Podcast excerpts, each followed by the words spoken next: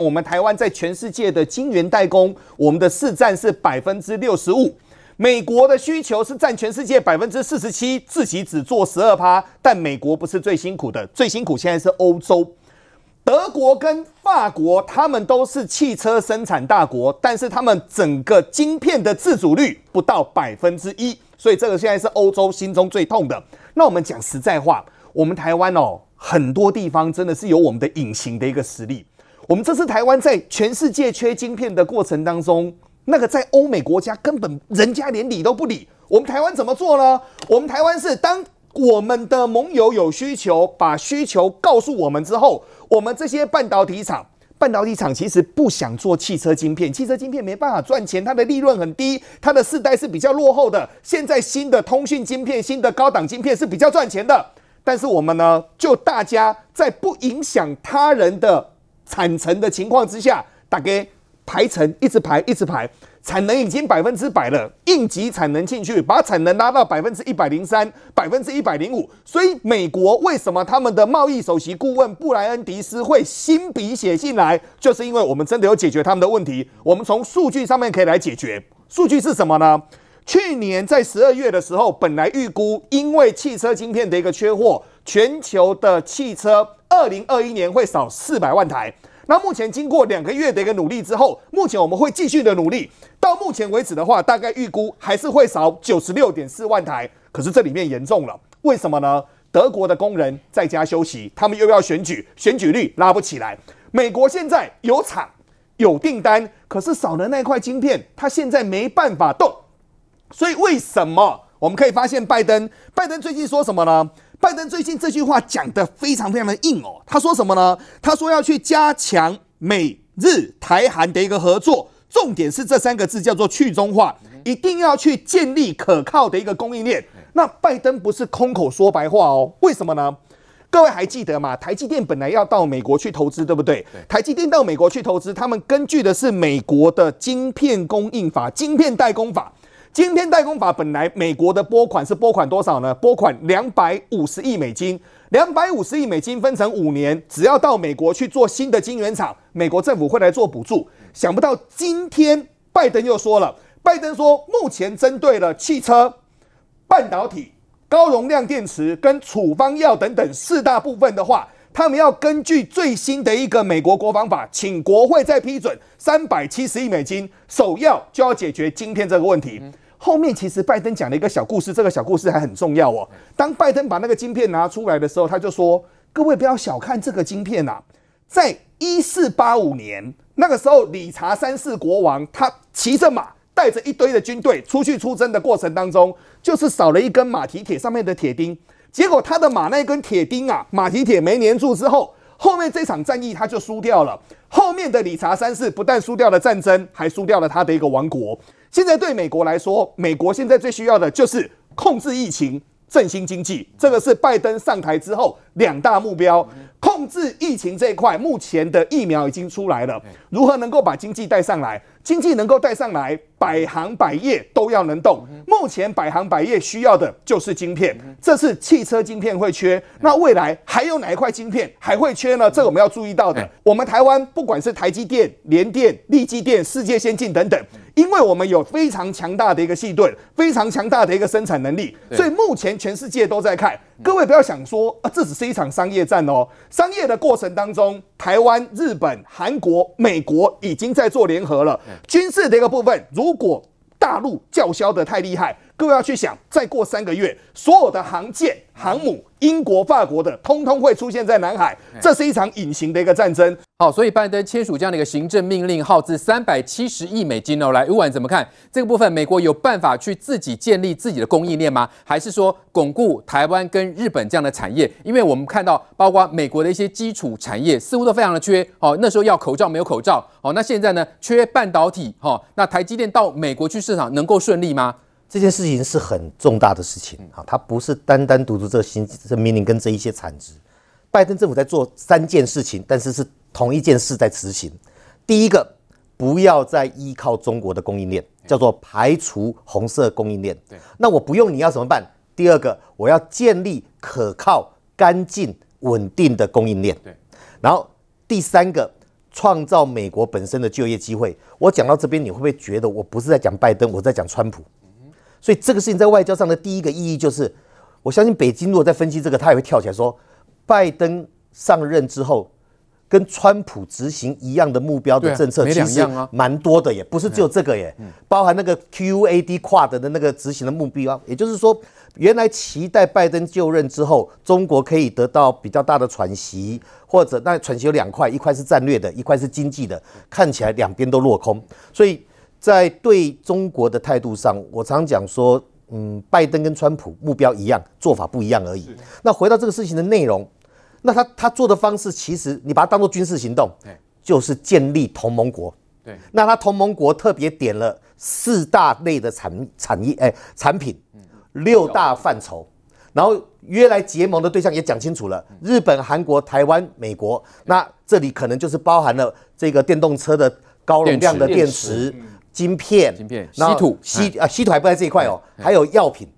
那稀土我们没有，所以稀土的合作是。澳洲还有东南亚某一国，嗯，所以这个东西它结合起来就是一个小的全球化。只是以前全球化是全世界去找，所以中国就变世界工厂。我现在不要你中国，我自己弄个小的全球化，做最佳的分工。所以在经济上，谁在这个供应链上位居我们讲微笑曲线哈，位居高利润高获利的部分，或者只有你会做的部分，你等于同时在这个圈圈里面，日韩澳美某国。你成为一个重要的供应商，对，那你现在看晶片在里面能最有本事的是哪一国？就是台湾。台湾对，电动车不要问我们，问特斯拉，它零件零件都在哪买的？对，重要零件台湾，在台湾。然后呢，药品现在目前最大问题是很多世界的药品的原料药都在中国，印度也觉得有问题。对，可是你知道制药业哈，全世界最厉害的国家，我我们那个算是从日本学来，但是我们青出于蓝胜于蓝哈，我们台湾的制药业是很强的。对。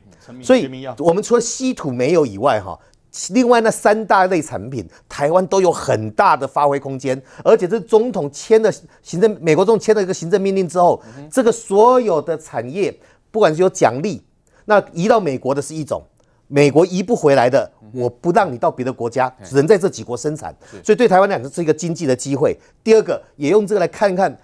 拜登政府跟所谓的川普政府在衔接上，台湾需要担心的事情又少了一样。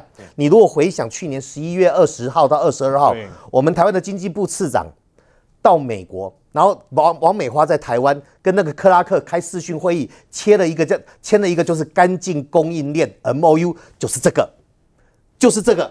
那现在执行出来了，而且不同民选的政府执行一样的事情，因为这件事对美国有利。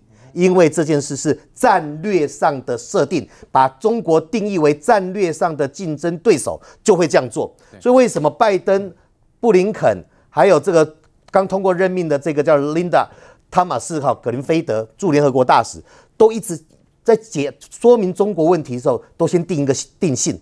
中国是美国的战略上的竞争对手。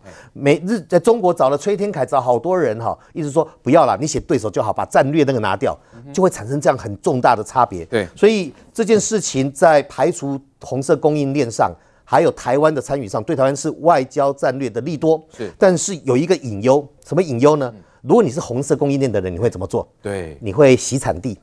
洗产地就是假装是台湾的，或假装是某一国的卖。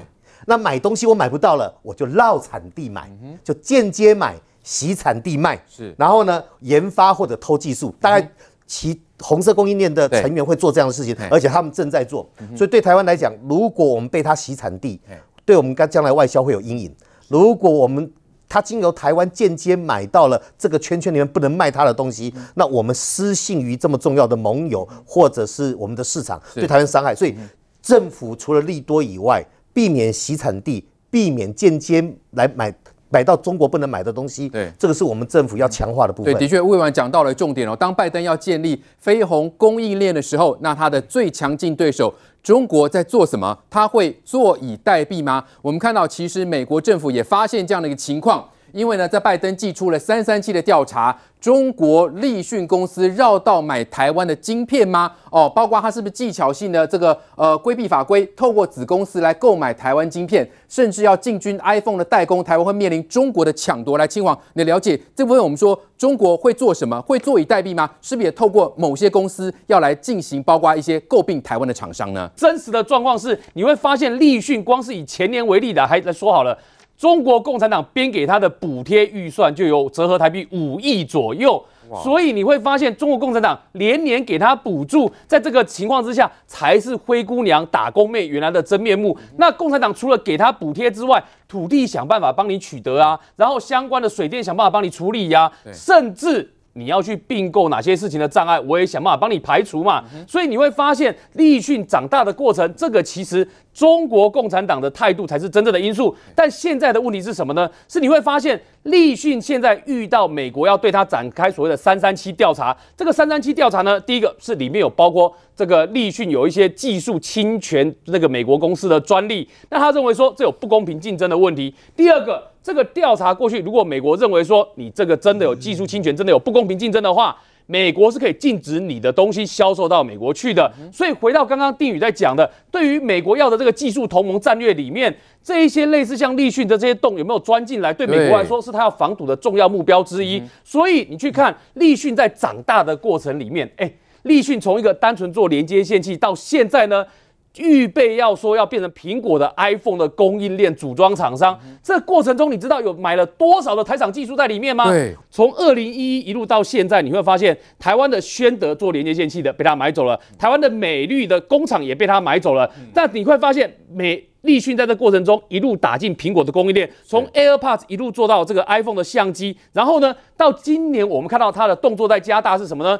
是你会发现除了台湾的宣德跟美律都被它买之外，哎。你发现连伟创哦，台湾这么大的在中国的这个代工厂哦，也把自己的这个厂房呢直接卖给立讯，让立讯可以切入 iPhone 跟 iPad 的组装。然后你看，连和硕也把自己的孙公司让立讯来入股。但这大家在想说，哎，在这一路的他购买厂房的过程里面，专利跟技术会不会取得？当然会取得嘛。我们投审会的主秘就告诉你，台商在卖这些厂房的过程里面，通常是连他的专利跟技术一并卖掉嘛。那所以这时候就回到一个问题呀，我们就会讨论到二零一五年的时候，大家如果有印象的话，我们那时候在讨论说，台湾的 IC 设计公司要不要让中资来入股？其中一个最有名例子就是紫光。那当时你知道，那个以台湾的联发科为例，紫光是好想要买联发科啊。紫光当时手上还有一个叫展讯，一直威胁的联发科。联发科当时被一直逼逼逼逼逼，然后后来的状况是，马英九本来一度马前总统想要弃守，说我就让入 IC 设计公司，在他卸任之前直接让他们被买算了。当时台湾的从学界到财经界有很多人联署，然后才整把他整个挡了下来。所以你看联发科从当时呢比较落衰的情况，到这两年呢，哎。股价重新回到千元俱乐部，而且号称现在变成台湾台包括台积电在两在内的两座护国神山之一。所以你会发现，当初挡下来，现在反而变成台湾的竞争力来源，这是有意义的嘛？可是你去看，在像你刚刚看到立讯这样一路买买买的过程里面，哎，到底发生什么事情？后来我们的立法委员蔡依瑜，民进党的蔡依瑜委员，他开了一场这个公听会，公听会中才才告诉大家一件事情，说根据我们台湾现行的。在中国地区投资技术合作许可办法里面，台商要去中国设厂的话，是要先接受审查，没有错。所以你有没有可能把技术带过去这件事情呢？是要审查，也没有错。可是这个法令只有规范到投资前的状态啊。哦，投资在中国之后，它的厂房、它的那边技术怎么卖掉？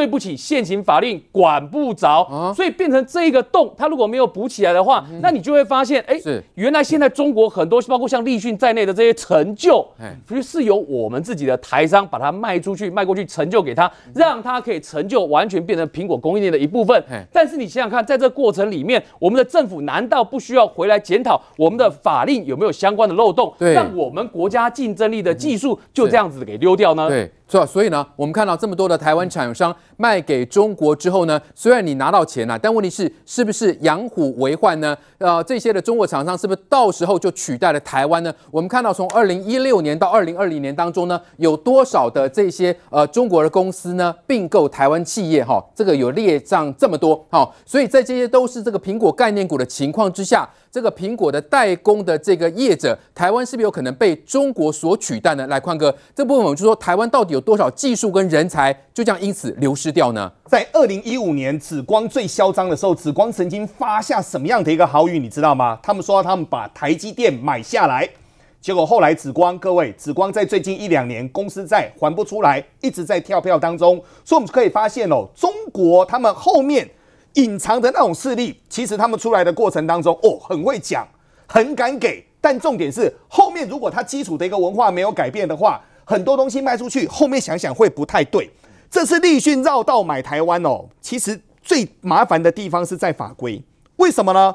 他为了不让台湾这些所谓的审查单位、监管单位给看到，他买都没有买超过五十趴，所以他你法规上面是抓不到的。但重点是。经理人百分之百都是他们自己派的，所以从上面的董事长一直到下面的整个经理人，全部的结构通通都是立讯在后面。但各位审查法规它是合法的。哇，那这次麻烦的地方在哪边呢？